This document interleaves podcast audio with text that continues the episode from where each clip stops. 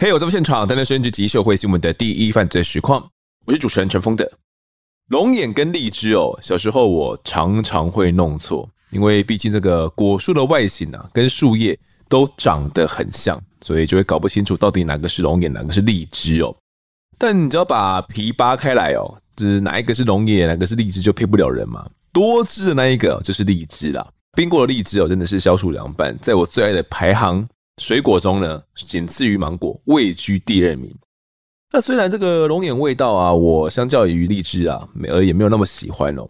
不过因为龙眼它有这个滋补的功效哦，也经常呢晒干之后被拿来食用哦。像大家常吃的桂圆红枣茶里面的桂圆哦，其实就是龙眼了。而且龙眼开花之后，这个花蜜很香啊，也是养蜂的好蜜源哦。想必这个龙眼蜜啊，大家也是很多台湾人哦都吃过的。那台湾的东山呢，是全台最大的龙眼产区，一棵龙眼树哦。甚至可以高达二十公尺哦！在龙眼树下埋藏的，除了那些盘根错节的根系之外，又隐藏了什么呢？这期就来谈谈。先介绍本节来宾是新竹刑大的陆世雄小队长，陆小你好，主持人你好。我刚刚讲了这个荔枝跟龙眼哦，像我自己是喜欢吃荔枝啊，那陆小喜欢吃哪一个？哎、欸，我也是比较喜欢吃荔枝啊，尤其是冰冰镇过的荔枝。哎，对对对对对。其实我原本不知道龙眼跟桂圆是同个东西耶，是我在查资料的时候查一查才发现，哎，它是晒干之后就变成桂圆了。龙眼一般我们的当然它属性火气比较大哦，吃的比较会更会燥热，是不是？对对对，很常被拿来做这个药用啦。那我们这集呢就来谈谈一个龙眼树哦，到底龙眼树隐藏了什么秘密呢？准备好的话，就跟着我跟陆小的声音进到案发现场吧。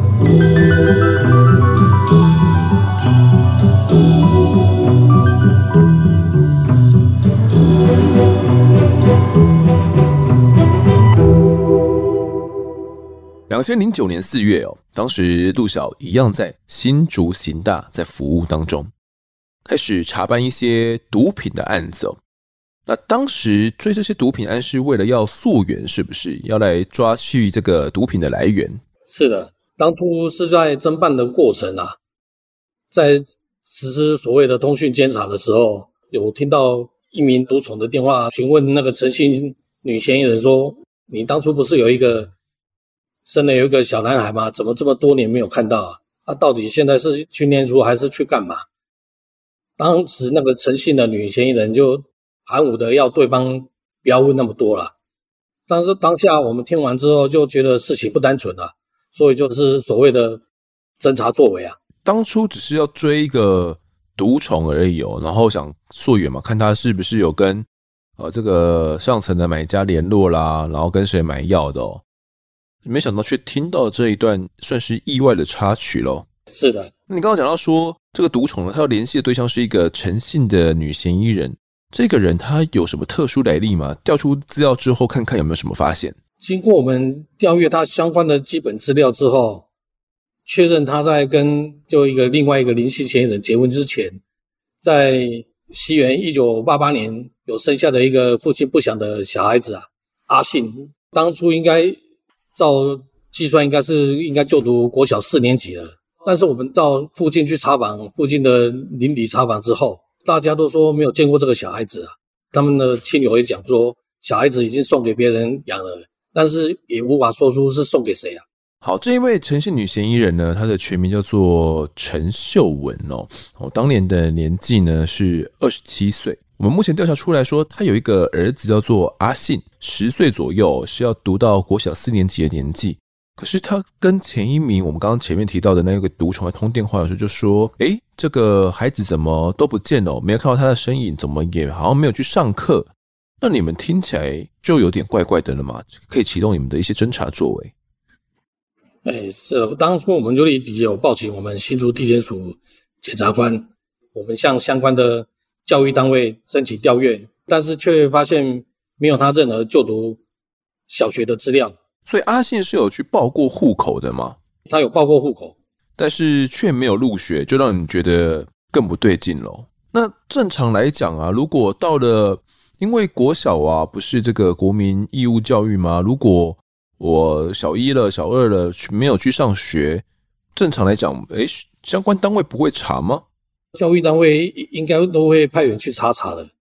啊，至于那个陈秀文怎么跟他们解释的话，我们就不得而知了。了解。同时，这个陈秀文的儿子呢，阿信就一直没有进到小学里面去就读，至少我们调查了。哦，新竹地区县市的都没有。你刚刚有提到说啊，我们有去陈秀文他的家中附近邻里去探访。我们去探访的经过是怎么样的呢？因为他家位于那个一个新竹县宝山乡的一个半山腰，邻居也不是很多啊，进出也只有一条路啊。所以一般你要是小孩子有在那边进进出出的话，相关的邻居一定都看得到啊。但是他们说邻里查访也都讲过。已经好几年，已经没有见过这个小孩子在那个当地那边出入了。以前有看过吗？他们以前有知道，有看过，知道他有生一个小孩。那他们没有去问陈秀文家吗？或者是有听说这个孩子后来诶是跑去哪了？他们一致对外都是说小孩子都已经送给别人养了。既然送给别人养的话，那呃邻里间没见到也是合情合理嘛。不过这个怎么样去查证是真是假嘞？送给别人养的话，至少有半个收养的程序，但是这在在户政机关也查询不到任何收养办理的程序。这样查到现在哦，这个孩子大概有三四年的时间已经没有出现过了，而且你要算，如果从国小入学开始算起的话，至少有四年没有来上学了嘛？会不会真的出了什么意外啊？当时陆小，你心里面是怎么想的？当初就已经心里就已经怀疑。亲生母亲本身是有使用毒品的习习惯，所以对于小孩子的部分，可能怕小孩子是不是已经遭遇到不测了，所以我们就开始调查嫌疑人的行踪。收集证据的时候，有发现他在案发前半个月也曾经向一些业者有询问，说如何替早夭的小孩办超度，跟我们的研判所事实是不谋而合。你们当时去问到这个讯息的时候，他问的时间跟你们开始调查的时间大概差了多久？诶，差了将近半个月。可能半个月前就有向一些殡葬业者询问说，怎么替这些早死的孩子哦来办超度的仪式。那为什么要办这个仪式，就更加让人起疑了。对，因为你相关的办理仪式的话，殡葬业者一定会收取所谓的死亡死亡证明书来认定，但是他当初应该有也没办法。取得所谓的死亡证明书啊？嗯，是。那这个陈秀文啊，他是另外有家庭的人吗？他有没有其他的孩子啊？会不会是其他孩子有一些意外呢？他先前是跟一位陈姓人士有生了个阿信嘛？生了阿信之后，陈秀文又跟一位林姓嫌疑人同居在一起，又另外生下了小孩啊。哦，好，这个林姓嫌疑人哦，我们就称他为林文荣哦。总之，陈秀文跟林文荣他们当时是夫妻状态，又生下了两个小孩哦，分别是一男一女。那陈秀文跟刘文荣他们当时就应该是同居在一起哦。那目前最重要的就是要找到这一位相当可疑的陈秀文的。你们去查一下陈秀文的底细，他住家是在哪边呢？位于新竹县宝山乡啊，跟那个林姓嫌疑人是居住在我们新竹市香山区大湖路这边。等于是陈秀文搬去跟她老公一起住了。那你们去看到他们家的时候，有没有一些特别的地方，或者是你们当时有先听听看有没有什么哭声啊？有可能是孩子不想要带去学校，就在家里面自己教。因为先前有到林姓嫌疑人的位于大湖路的住家，先去查看，当时就确认就只有两位小孩子啊，没有所谓阿信的存在。了解，你们有先去过一趟就对了。对，就只看到两个孩子哦，就是我们刚前面提的一男一女哦。既然这样的话，我们就锁定了陈秀文哦，以及她丈夫林文荣他们的住处了。嗯，你们有准备要直接单刀直入的去找他们，还是有先经过一些怎样的讨论呢？当初我们先确认教育单位以及户政事务所都没有相关所谓的入学及收养的办理的程序，再加上我们经过旁敲侧击所收集到的一些。向殡葬业者所取得的一些证据，直接报警，由检察官来指挥我们新竹市警察局带同拘票前往拘提那个陈秀文。到案之后，他就支支吾吾的向我们警方表示吧，他说他先前几天都有遇到阿信啊，一直对他一直喊着妈妈天气冷啊，他肚子饿啊，当时就知道说警察来来找他了。这样子啊，感觉有预感了，你们要到来了。对，他知道说警察会来找他们，那那时候梦中有有梦到他小孩子啊。嗯，就这个阿信嘛，他跟另外一个男生生的哦。你们去拘捕陈秀文的时候，家中她的丈夫没有在吗？林文荣？因为当初他因为另外因另外有一件案件在新竹监狱服刑当中。哦，是，所以家中就只有陈秀文以及他的两个孩子哦。那你们开始问他，他在那边支支吾吾，又说出什么这个被孩子托梦，感觉就是他心里有鬼啊！你们要怎么继续问下去？这句话讲完之后，我们问说现在小孩子的行踪目前在哪里？他才坦诚说，这小孩子已经早在五年前就已经死亡了。哦，这么快就直接跟你讲了，五年前就死了。你们当时行动是二零零九年间嘛？当时这个秀文他初步是怎么说孩子是怎么死掉的呢？他当初有跟那个林姓嫌疑人同居，生下小孩，事后有办理结婚登记。这个阿信不是他跟。林姓嫌疑人所生的，时常看这个所谓的继子哦不顺眼啊，时常拿那个扫把打那个阿信啊，甚至用那个 BB 枪射击那个男童的身体的那个属膝部啊。另外，他陈姓嫌疑人在坐月子的期间哦，当年差不多二零七年两两千零四年七月份左右啊，当天就是林文荣，就是所谓的林姓嫌疑人哦，不满阿信哦吵醒他的亲儿子啊。让他儿子在那边哭闹，他就命令那个阿信在这边脱光衣服啊，交互蹲跳，并且用身体捆绑他的身体哦，吊在那那个铁杆上哦。之后他肚子饿，有叫陈姓嫌疑人有泡一碗面，想要给拿给他儿子阿信吃，但是林文龙就把那碗泡面放在他的前面，让阿信拿不到食物啊。根据陈姓嫌疑人的供称是说，当晚还将冷气开到最强啊，早上起来的时候。他是看到他的小孩阿信全身冰冷僵硬啊，就赶紧要抱着他的小孩去冲热水。林姓嫌疑人就拿所谓的中国大陆制的那种救心丸啊，要喂食啊。不久之后，陈姓嫌疑人也发现阿信已经死亡了，已经没有气息了。他们是突然发现说，呃，没有呼吸了吗？还是怎么样？喂食那个救心丸之后，觉得身体还没那么冰冷。过个几个钟头后，陈姓前一人才发现他儿子已经没有生命迹象。身体已经冰冷了。除了冰冷之外，有其他状况吗？他当时就只发现他小孩子的裤子有湿湿的，打开之后才知道，我发现有脱粪的现象啊。另外，小孩子心脏已经都没有跳动的迹象了。在人在死亡之后是没办法控制这个粪便的，可能就会有脱粪的现象。当时阿信也是瞳孔放大，眼睛有突出了。嗯。所以他们一看就知道说，哇，这他们的儿子哦已经死亡了。那不知道什么原因，在隔天的时候吃完这个救心丸哦就死掉了。基本上一切的关系都跟她的老公，也就是这位林文荣在关的林文荣有关喽。他的说法是，基本上一切都跟他没有关系。哎，是的，他认为都是林文荣的施暴才会造成他儿子的死因。其实。这一对算是一个毒夫妻、毒鸳鸯吧？他们彼此是不是都有在吸毒啊？都有被警方查获的记录啊。哦，了解。到底这个阿信是怎么死的？那陈秀文跟林文荣之间又是怎么样的一个关系哦？要把这个案子理清的话呢，我们得先从秀文她的交往状况哦来慢慢谈。到底秀文她怎么样把阿信生出来？她是跟哪一任的丈夫，还是她不是丈夫啊？不是丈夫啊，是男朋友的身份啊。当初两位也没有办理所谓的结婚登记。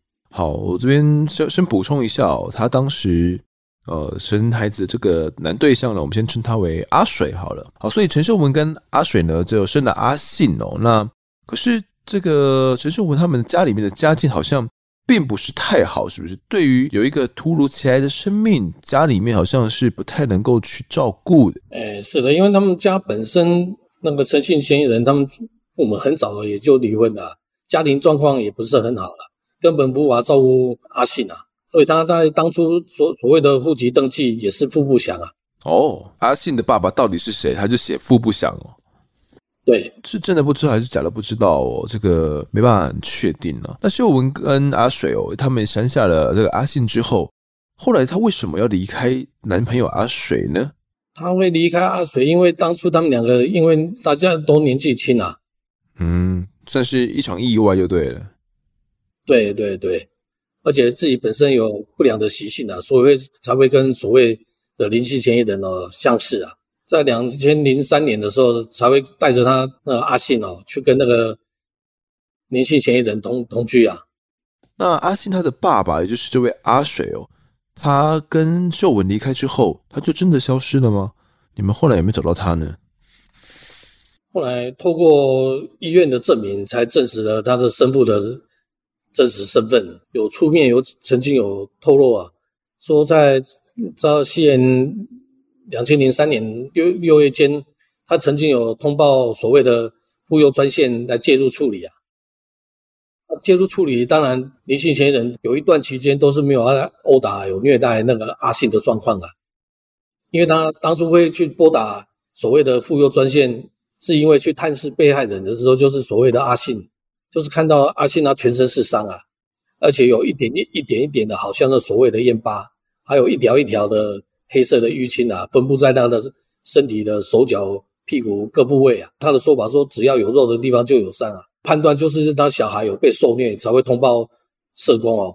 因为他毕竟也是孩子的爸嘛，那隔一段时间总是要去看一下自己孩子的哦。二零零三年那时候，却看到了自己孩子就是全身上下哦，太多的疤痕，而且很像是烟疤的那个东西，怎么看怎么觉得不对哦。那当时呢，阿水通报社工来救援的时候，就跟前女友啦秀文讲说，想要阿信可以纳入到他的户籍里面了，想说可以好好照顾自己的亲生骨肉，因为感觉他在这边也过得不是很好，感觉是有被虐待的。没有想到后来秀文就跟他说，如果要纳户籍到你那边去的话，那你就要给我一笔赡养费哦，才可以入你的户籍。那阿水后来就答应了。那后来呢，秀文也说。他的爸爸说，生下这一位他的孙子阿信之后，看能不能向这个阿水呢拿到一些钱哦，因为阿水家里面很有钱哦，所以等于是说趁机有想要来生一个阿水的亲生骨肉来卡一些油啦，可能两个人都年轻不懂事嘛，所以就真的有一些意外就生下了这个阿信，但他们又各自回归了自己的家庭哦，那秀文呢也没办法好好的去带阿信。反而是投靠了大他十八岁的林文荣，而且两个人都是独宠。阿水当时相信说，社工啊，他们找来这个社工呢，是可以协助救援的。那么实际状况是怎么样呢？根据社工记载，阿信表达惧怕及不喜欢妈妈秀文跟他的同居男友文荣。下一段，秀文态度不屑，双手胸前交叉环抱双肩，脚高高，眼往下鄙视，语音压抑。话是从齿缝蹦出来的，可感受到秀文哦，她的压抑以及愤怒。秀文呢也否认对阿信有任何疑似虐待的管教问题。那秀文还有说，表示他愿意好好照顾阿信，但有时呢，基于经济压力会有情绪，对阿信的存在呢开始感到生气。秀文竟然会对自己的亲生儿子觉得他有点生气，觉得为什么他要活着的意思吗？这应该是对当初他生完小孩之后，可能跟他的生父之间，尤其因为经济压力的关系啊，可能没有获得所谓的经济的资源，才会产生有愤怒的情绪。是，那你就你所了解哦，阿水家跟秀文家的家庭背景是状况真的差很多吗？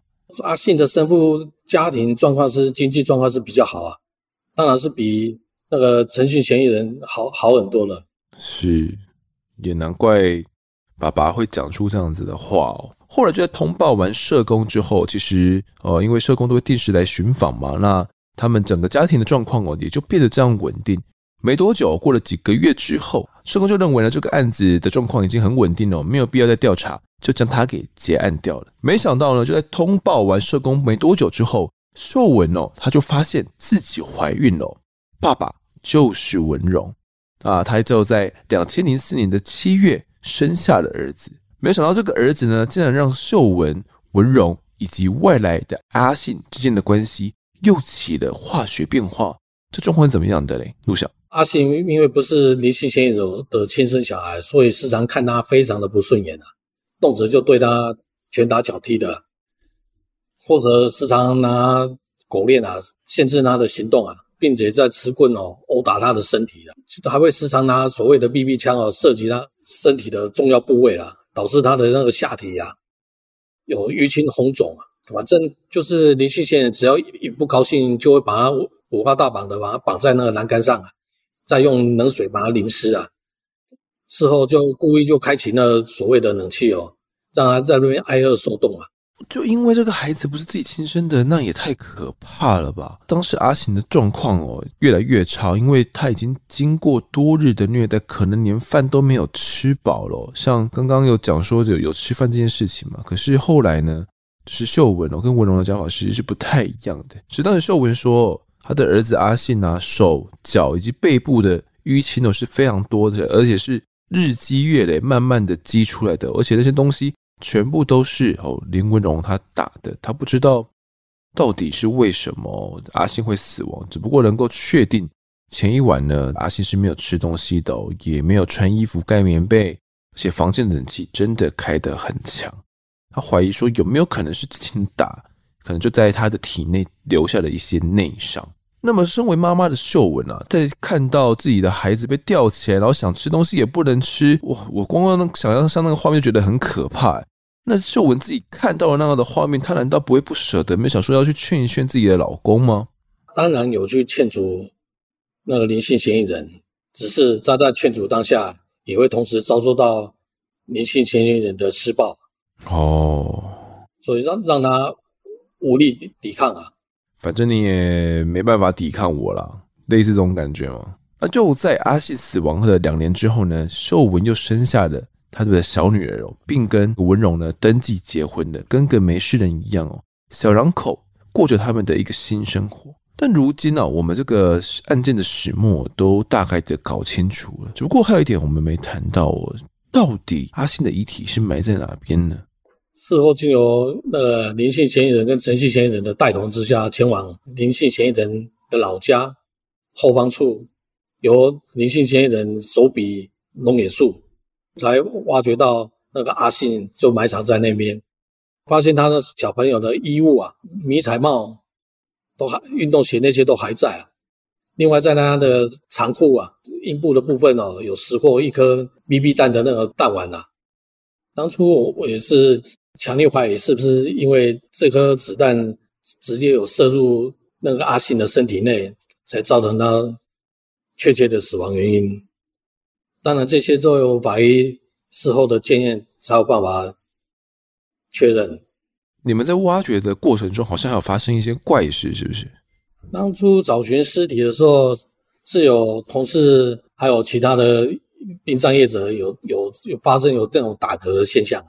还没开始挖掘的时候，在林姓嫌疑人带同我们走往他们老家那个巷子的那边的后山的时候，就开已经有开始打嗝的现象啊，而且他们也说这地方就有怪怪的，有不好的东西存在。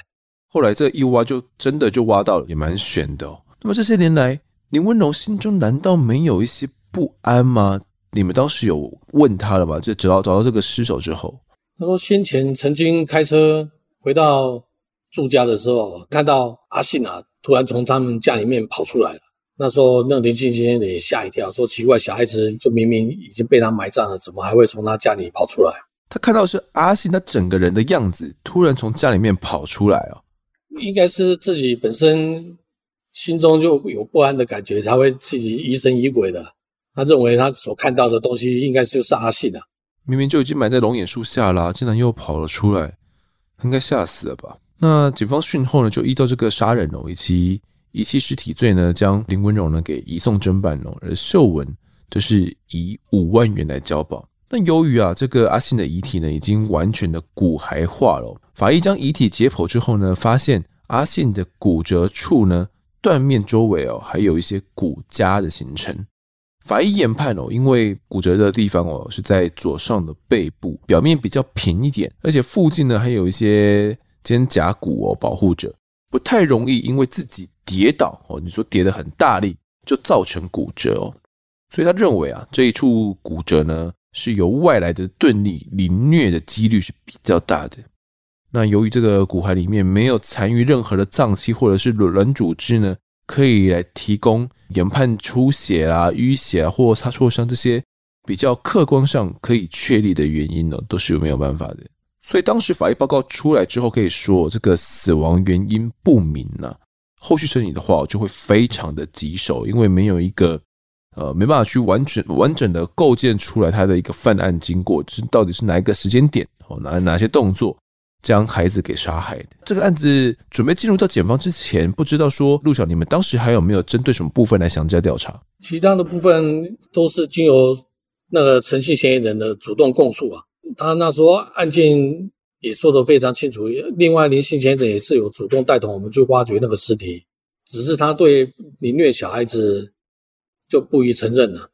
检方调查完整起案件之后呢，认为林文荣哦长期对阿信施暴，那发现阿信的身体有状况的时候，竟然拒绝送医哦，可以说是泯灭人性，而且饭后呢狡辩毫无悔意，因此呢向法官求处二十年的徒刑。至于这个母亲秀文呢，只是因为她没有虐待孩子，而且她是被林文荣逼迫之下才来协助弃尸的。那对于案件过程呢，也都全然的吐实哦，因此呢，获得不起诉处分。不过这个案子到了高检署之后呢，就有不同看法哦。高检署认为哦，秀文有遗弃的嫌疑，于是把全案呢又发回到新竹地检哦，再来重新的审视。后来调查之后发现呢，阿信他当时呢是有被文荣来虐待嘛。那因为生父阿水呢打了一一三之后，那由社工介入，阿水就想说要将这个阿信呢带回去照顾。但是因为秀文呢，他去讨索抚养费不成哦，才又将阿信带回来，任着林文龙虐待哦。而且当时啊，知道儿子骨折，全身僵硬冰冷呢，也没有将儿子给送医哦。所以检方认为啊，算是丧尽母职天良哦。依照遗弃罪求处十六年，哦，一个二十年，一个十六年了。那开庭的时候呢，林文龙就坦承哦。他有用 BB 弹射阿信以及打阿信的屁股跟手心，不过呢，他说从社工介入之后就没有不当体罚阿信的啊，阿信的死啊跟他没有关，他只有处罚过阿信罚站啊跟跳交互跳哦，而且也没有脱光孩子的衣服或绑起来。阿信在死前的一个月呢都没有喊过他哪边痛哪边疼啊，他也不知道阿信到底哪边有旧伤哦，哪边来的他也不知道。那案发的前一晚啊，他说他没有踢孩子，也没有打，也没有绑，更没有用什么 BB 弹哦来射孩子的大腿或者是生殖器哦。那秀文声称呐，怎么这个孩子是被冷死的，或者是什么有旧伤嘛？不过这只是他的猜测。当时是阿信是睡在客厅哦，冷气是从小房间里面吹出来的，强度经过这样的扩散之后已经减弱了。这样的减弱之后怎么会致命呢？当时林文龙就这样子说。而且他还说，当晚呢，他其实有叫秀文泡泡面给阿信吃哦。那阿信吃完之后，就躺在沙发旁边睡了。那第二天呢，刚好有朋友来到家里面哦。那当时朋友就看了一下阿信哦，检查了一下，发现他还有心跳，就说让阿信休息一下就好。之后呢，他就到房间里面去吸毒了。林文龙就去吸毒了，直到发现孩子死了，那他们会害怕，因为警方会发现毒品嘛，所以他们才没有报警哦。而且林文龙说，更该怀疑的是谁呢？就是秀文。他说秀文啊，整天都在吸海洛因哦。那孩子死的当天呢，这位母亲连一滴泪都没有掉过。你要说我的话哦，你要说这个林文龙的话，他还有帮忙急救嘞。那甚至他还给阿信吃救心丸呢。不能因为哦他测谎不过，就认定小孩是他打死的。况且哦，测谎当天哦，就是他声称他有头晕呐，所以结果是不能够算数的。甚至呢，律师还说，秀文曾经梦到一个小孩一直纠缠他嘛。好，那如果不是他虐待小孩的话，诶，陈秀文你怎么会被孩子纠缠呢？会不会就是因为你坏事做多了，所以才会梦到你自己的小孩哦，一直不断的来纠缠？就是因为你曾经虐待过自己的孩子。好，这是当时这个律师的说法。不过呢，法官对比这个秀文的说法哦，秀文是说，当天呢，李文荣真的有罚阿信交互蹲跳。而且甚至阿信的头还有撞到地上哦。那小孩那天呢也没有吃东西哦，林文荣还拿东西绑在孩子的腰后面嘛。那他不记得说冷气是开几度了，但是他记得开很强。那其实呢，秀文哦，当时也是有接受测谎的，应该说包含秀文啊跟林文荣都是有接受测谎的。那秀文他在测谎的时候，总共问了他两，第一题就问他，你说是林文荣打死阿信，而且要你不能报警，哦，这是第一题。结果呈现没有说谎。再听一次哦，问题是你说是林文荣打死阿信。而且要你不能报警，最后的结果是呈现没有说谎哦。那第二题的是问他说：“诶，林文荣说阿信死的前一天呢，有处罚孩子罚站、交互蹲跳，但没有碰到孩子，否认有踢或是去殴打孩子导致死亡哦。”这一题呈现的结果是说谎的反应。法官呢，因此就将这一份测谎报告呢，当做是一个旁证哦。至于林文荣啊，他自己说他自己高血压、头晕哦，所以他当时做的那份测谎呢，不算数。那法官则认为哦，林文荣已经不是第一次接受测谎了，所以他相当的了解这个测谎的程序哦。那他当时呢，不仅没有拒绝，而且你这你说你头晕嘛，也不代表你的身心状态是不正常、不适合来做测谎的哦。因此最后呢，法官采信的这一份报告有他的证据能力。一审法官呢，审到最后之后认为啊。案发的当晚呢，是因为林文荣不满阿信发出声音哦，已经吵到了刚出生的亲生儿子，让儿子开始哭闹。就在二楼房间，命令已经骨折而且身体虚弱的阿信脱光衣服之后交互蹲跳，再用铁链捆绑阿信的腰部哦，将冷气呢直接吹熄，并且呢没有拿衣物或者是棉被给阿信保暖哦。直到隔天，林文荣发现阿信已经全身冰冷了。害怕送医后无法卸责哦，才把这个阿信抱到浴室去冲热水，这让阿信呢吃下救心丸哦，然后让孩子躺在沙发上。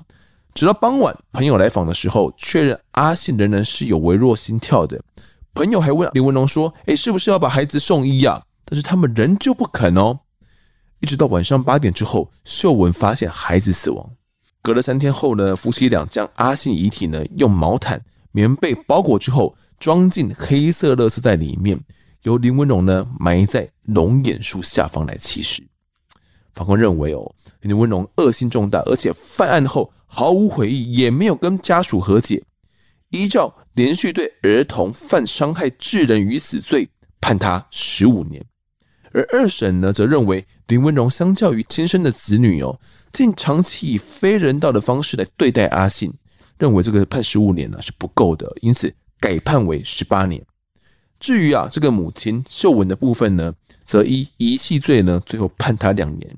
全案就这样子确定了。不晓得当时那个林文荣啊，他已经判刑确定，准备要入监服刑之前，好像又闹出了一笔风波。这个当时是什么状况？因为他事后发现他他已经开始要被在一审、二审都已经被。判重刑之后，他就立即将他原有的住所变卖掉。通缉的时候，就带着他所变卖的祖产所获得的两三百万啊，四处躲藏啊。大部分的行踪就是睡在那个车上，或者所谓的廉价的宾馆啊。在遭受警方逮捕的过程中呢，他自己知道，因为要有重罪要入狱，所以当然就是奋力抵抗啊。最后也是在警方的包围之下，才束手就擒啊。这个林文荣哦，对待亲生的儿子会这样吗？还是继子的命哦？阿信的命难道就不是命吗？这点你怎么看呢？我认为任何人都没有办法去剥夺小孩的生命啊，因为每个小孩子都是每个父母的宝贝的，也是我们国家的资源啊。每个小孩都要让我们都值得要用心来呵护跟那关怀守护啊。那林文荣他对自己的儿子是不是特别的关爱、特别守护？你当时去看他们，他的儿子状况都是还蛮不错的，是不是？对，都还蛮正常的啊。我也想说，如果啊原本只有阿信一个人哦，跟他们住在一起，那还好。但是后来啊，这个陈秀文又怀上了弟弟跟妹妹嘛，那对他来讲哦，哇，这可能就是。一个非常大的风波了，因为对于林文荣来说，他可能更爱的就是这个亲生骨肉嘛，这种就对阿信以及自己的儿子呢有一些差别待遇哦。那其实有许多案件呢都是这样发生的哦，同居人去凌虐女友的小孩致死，真的不是我知道的第一起了。那陆小，你是不是也蛮常接受到这类型的一些案子？不管是同居人或者怎样，大家都一定会有接触每个人的机会。所谓的亲友，当你亲友有发现到所谓的小孩子有异常的话，遭受到暴力、不明的伤痕的话，也拜托这些亲友要立刻采取行动啊，要积极，就是立即拨打我们的妇幼专线一一三啊，国家来介入啊，让孩童啊能健康平安的长大。没有错，很多案件呢都是如果能够及早发现的话，就可以去避免掉这个悲剧的发生哦。只是当时呢，就在社工已经呃把这个案子算牵结之后，后续这个林文荣又开始他的一些虐待行为哦，所以说是真的很可惜啊。当时社工应该也是经过了完整的评估，但他可能怎么样都没有想到，在他走之后呢，林文荣会变本加厉哦，打得更加的可怕，还把自己的孩子这样铐起来，当做狗一样。大家如果有发现到类似状况的话呢，一定要及时拨打一一三哦，像陆小讲的，才可以避免憾事发生。那么这一集的我在案发现场呢，我们就谈到这边，也感谢陆小的分享，谢谢。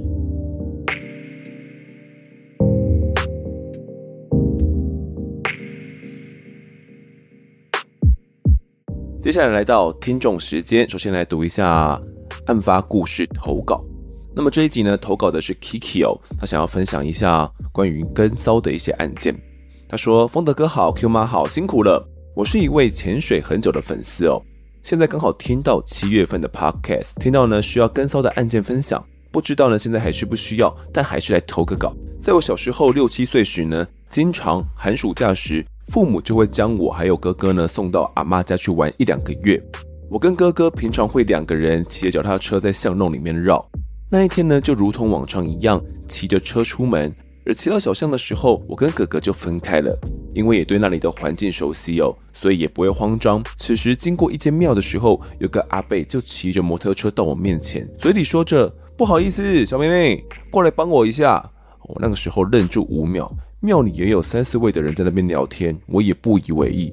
而他嘴里呢，一直重复着同样的话，我不知不觉呢就跟着他走，走到庙后的一个死巷空地，他就正对着我拉下拉链，并且呢露出下体，嘴里也一直说帮我一下就好。我看到的时候，二话不说，转头就往脚踏车的方向冲，头也不敢回，也没坐稳，一直拖脚踏车直直的冲。没想到呢，刚好抬头就看到了熟悉的蓝色脚踏车，那是哥哥的车，我的紧张感才放下。再回头看的时候，没有人跟上来，我就跟哥哥说回家。那时候也不敢再自己骑车哦，生怕哪天又再次遇到。这个事件呢，到现在我都不敢跟其他人说，包括家人也不知道。真希望只是一场梦。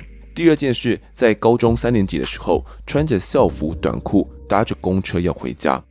坐着的时候，我将后背包放在大腿上，陆续呢就有人上公车。其实呢还有其他的座位哦。那刚好有一位拿着蓝色雨伞的大叔坐下来，公车就上了快速道路。此时啊，就有一只手放在我的大腿上，一直在摸。我当下就吓到，这件事情怎么会发生在我身上呢？但就是因为我的畏惧哦，使他得逞。但我也不敢大声求救，我的眼神就往对侧的人看去。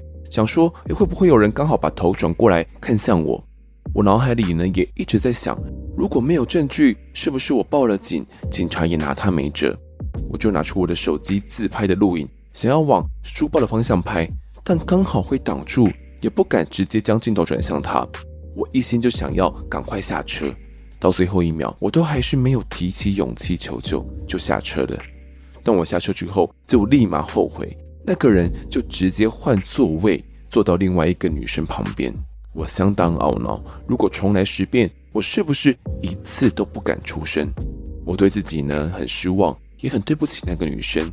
希望借由这件事情，大家都能够捍卫自己还有他人的权益，也注意一下身旁的人是不是有困难不敢说出口。不要像我一样胆小。虽然不知道呢，跟骚法没有适用哦，但还是希望这两件事能带给大家不同的启发与感受。好，那感谢 Kiki 的投稿哦。我听完他的故事之后呢，觉得他的案件比较像是猥亵。那一般来讲，我们讲跟骚法比较像是这种跟踪以及不当的骚扰哦。以 Kiki 六七岁那个经历来讲呢，比较像是儿少法的范围哦，就是儿童遇到性骚扰的话呢，就是适用儿少法。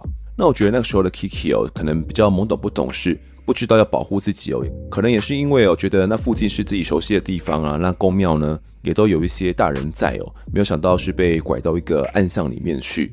也好险哦，他当下的处置我觉得非常的对，就是头也不回哦，马上逃离那个地方就对了。那至于第二个状况呢，是在高中三年级的时候，其实我觉得遇到这样性骚扰的状况哦，这些骚扰者很多人就是吃定，就是学生们可能不知道要怎么样去求救，可能很多人都会想说，哎，要我勇敢一点啦，就是直接报警啦，直接呵斥他啦。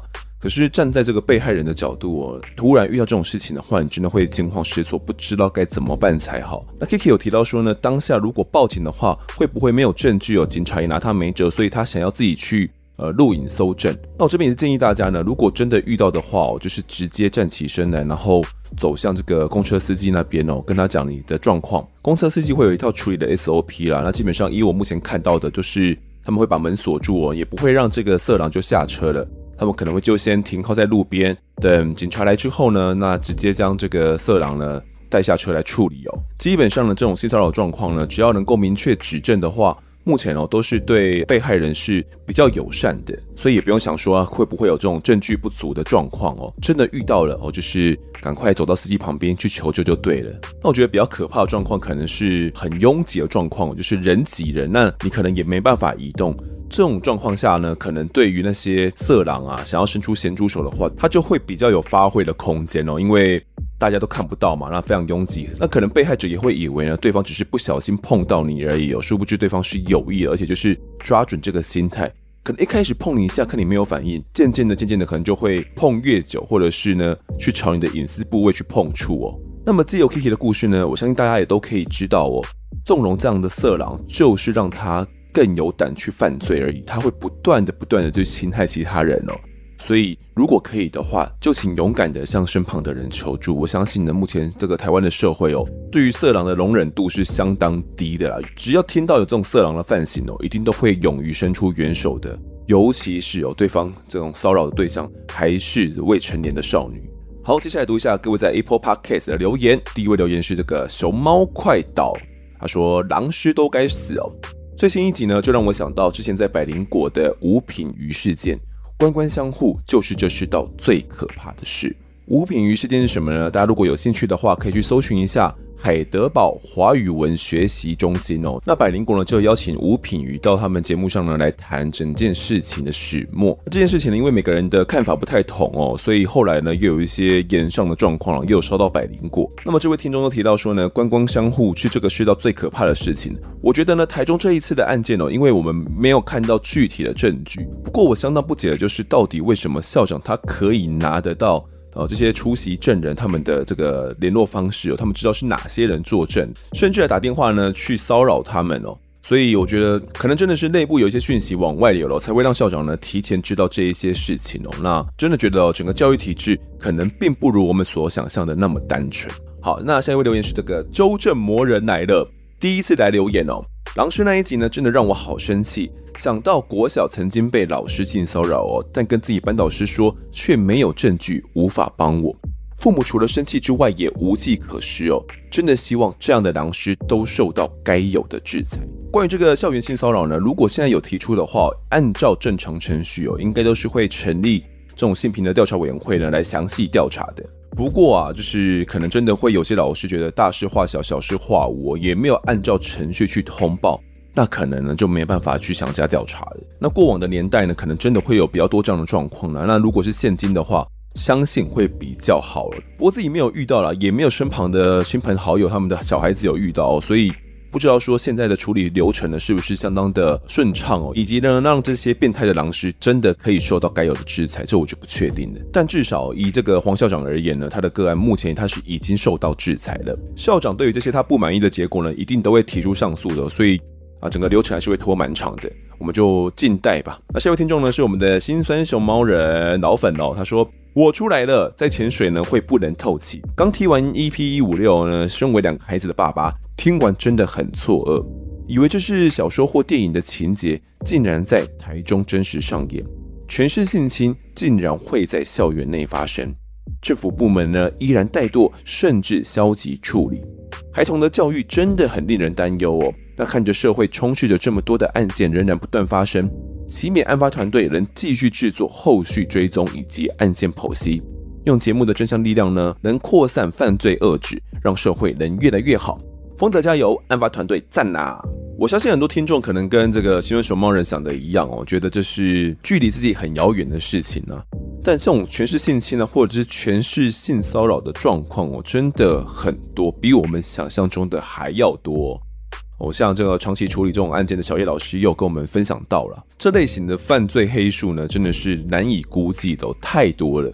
很多犯罪被害人呢，他们也不觉得自己是一个被害人哦，他们。仍然被灌输自己只是一个这样，只是师生恋的关系而已。所以我想，很多爸妈呢，听到主任来谈的那两集之后，都会对整个教育界是相当担心的。我觉得我们的学校真的是安全的吗？后续有机会的话呢，我也会邀请呢相关单位来谈一谈，我觉得蛮重要的一些案子哦，也是在校园里面发生的。希望啊，就是透过我们的讲述呢，可以让大家重视哦，然后让这些犯罪逐渐的来降低。好，下位听众 Alicia C C C，他说很用心的节目，刚开始有兴趣，对社会事件发生是当下因果，他应该讲的是对社会事件有讲述前因后果啦。那呃还有这个警惕作用哦，但是听久了也有负面情绪，只能偶尔听听，不宜过度。好，谢谢你的分享哦。我觉得每个人对于这些真实犯罪的忍受度呢不太一样哦。很多人对真实犯罪呢是相当痴迷的哦。有些人觉得哇，我听这些东西我很不喜欢，那可能就不是我们的受众，你可能就不太适合听那么多的真实犯罪，可能偶尔听是 OK 的。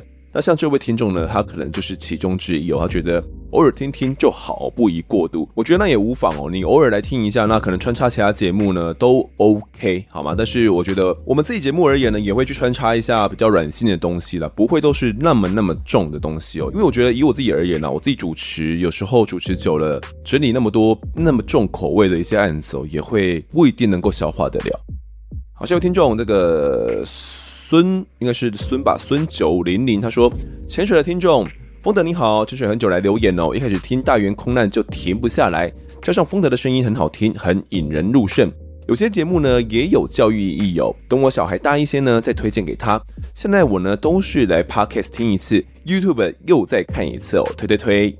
好，谢谢这位听众。如果要推荐给孩子听的话呢，建议啦，急需要筛选一下哦，可能有些案子不太适合比较小的小朋友听。”不过有一些呢，怎么样保护自己啦？哦，像我们前两集所谈到的哦，这种校园性侵害啦、权势性侵这类的案子哦，我觉得就是可以推荐给孩子听的，他们听了应该会相当受用。好，下一位小棉花，他说狼师真的很恶心哦。他，说的没错，如果真的是放下这样的行为的话呢，我相信没有任何人可以接受。他还是被称作校长或者是老师的哦。应该说，我们华人对于老师呢，都是有一个蛮高的标准的。我觉得，身为老师，呃，他的操守啊，应该就要有怎么样怎么样哦。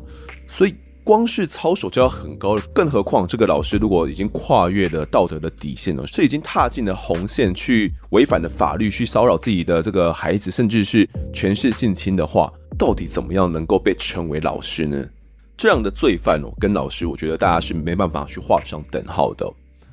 好，下位听众 E M 令零零他说：“狼师真的太可恶了。”听了狼师这集呢，让我想到三十多年前国小三年级的时候呢，校内某一位男老师，当年我们穿着体育服时，学校规定要用别针在胸前别上学号牌。那一位男老师呢，常以看学号为借口碰触女同学的胸部。我很肯定。这是故意的，因为呢，他不会对男同学这样。当年年纪小，我不懂得检举，就算懂，也会害怕老师的权势。狼师真的要重办，不能够容忍。好，那这位听众所提到呢，穿体育服的时候会在。胸前别上这个学号牌哦，用别针来别上。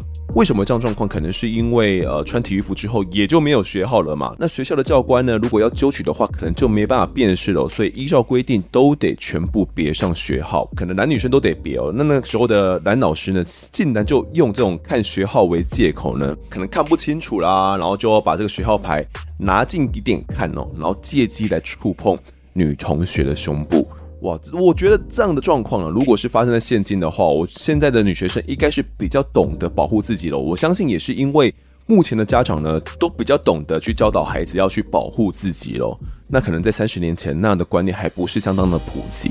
那我觉得哦，家长们到底怎么去教育自己的孩子，这真的是相当重要的一课哦，就是怎么样保护自己啦。不同的年纪呢，也会有不同教育方针哦。从幼稚园开始就得学习喽，然后到国小、国中、高中，再大一点哦，都会有。身体的自主权呢，我真的觉得是相当重要的哦。不管是男性或者是女性都一样，不要以为说呢，只有女性会说话，其实男性也都会。那家长呢，真的是得替孩子好好把关哦。这我觉得这也是家长们的责任啊，因为很多孩子都不会有这样的观念哦，像我们以前也都不会有嘛。所以像现在我们有了之后，再怎么样去教导给自己孩子哦，这真的呢就是家长相当重要的一课了。好，那这里的节目呢，我们就读到这边。如果各位喜欢我们节目的话，欢迎到 Instagram、脸书以及 YouTube 来搜寻订阅。我在案发现场，掌握更多案件消息，也可以跟风的我聊聊，给我们建议。各收听平台上按下订阅，还有五星评分，就是对我们最好的支持。另外呢，案发侦查团队持续募集当中，只要透过 Mr. Bus MP3 的订阅赞助，就可以来加入我们。还有专属的赖社群呢，可以跟风的老粉们一起来抬杠聊案件心得。如果各位在 Apple Podcast 上面留言的话，我也都尽量在节目中给出回复。跪求听众们推坑给双方的好朋友，而且听看不了案子。